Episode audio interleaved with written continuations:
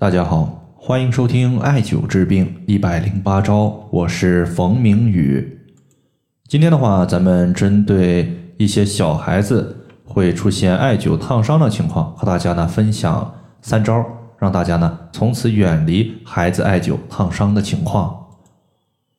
首先呢，咱们看一位朋友的留言，这位朋友呢他说：“冯明宇老师，我最近看了一些母婴类的文章。”里面有讲述到艾灸对于孩子容易形成烫伤，请问老师，孩子艾灸最佳的操作是什么呢？对于孩子的艾灸而言呢，如果是已经会说话的小孩子，其实呢还好，尤其是对于几个月甚至一岁多的孩子，在艾灸的过程中呢，由于他们的表达能力很欠缺，这个时候呢，如果你自己的观察不够细致，就容易出现一些烫伤的情况。这些烫伤情况的出现呢，一方面可能是和你选择的穴位不当有关系，另外一方面呢，多半就是父母或者是家长他在艾灸的时候不用心所导致的。那么具体应该如何避免此类情况的出现呢？在这点呢，我说三个点。第一点呢，就是对于艾灸距离的选择。我相信，如果你现在愿意给孩子做艾灸，那么这些家长呢，他肯定是。艾灸的受益者，不然的话也不会选择这样的方式去解决孩子的问题。在生活中呢，有不少朋友是习惯于手持艾条，距离皮肤两到三厘米，然后艾灸我们的局部患处，进行调节病症问题的。但是这个距离也就是两厘米到三厘米，它并不是一个绝对性的距离，因为成年人和小孩子他对于温度的一个耐受力肯定是不一样的。这里边呢，对于距离的选择，其实就一点，感觉温度适宜、温和、舒服、有热感就可以了。如果说的再简单一些，就是你在艾灸距离的选择过程中，你感觉哪个距离艾灸最舒服，你就选择哪个距离。千万不要把艾灸当做一个烤肉或者说难以忍受的事情去做。第二点呢，咱们要说的就是一个。防止烫伤的预防工作，艾灸呢，是不是大家把温度控制好了，就一定可以避免烫伤呢？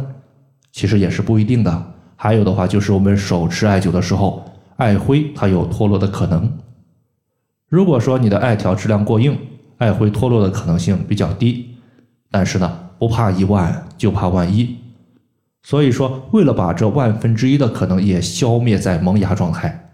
针对一岁以及一岁以内的孩子进行艾灸的时候，大家呢尽可能的在艾灸的部位下面垫一到两层的医用纱布。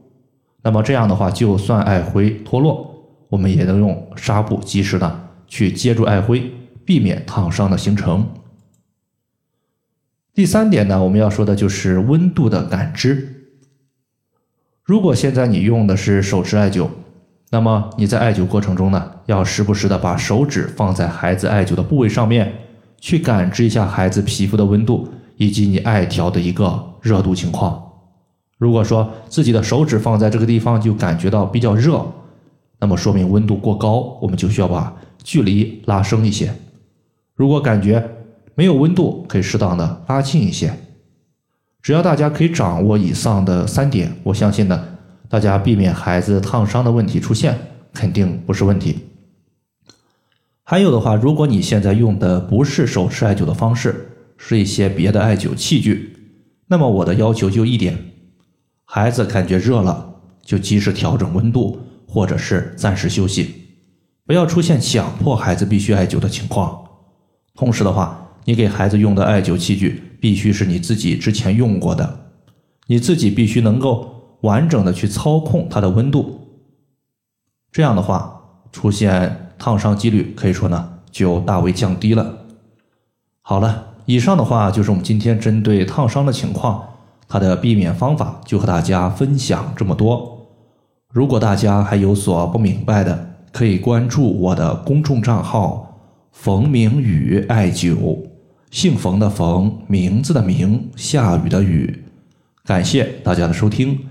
我们下期节目再见。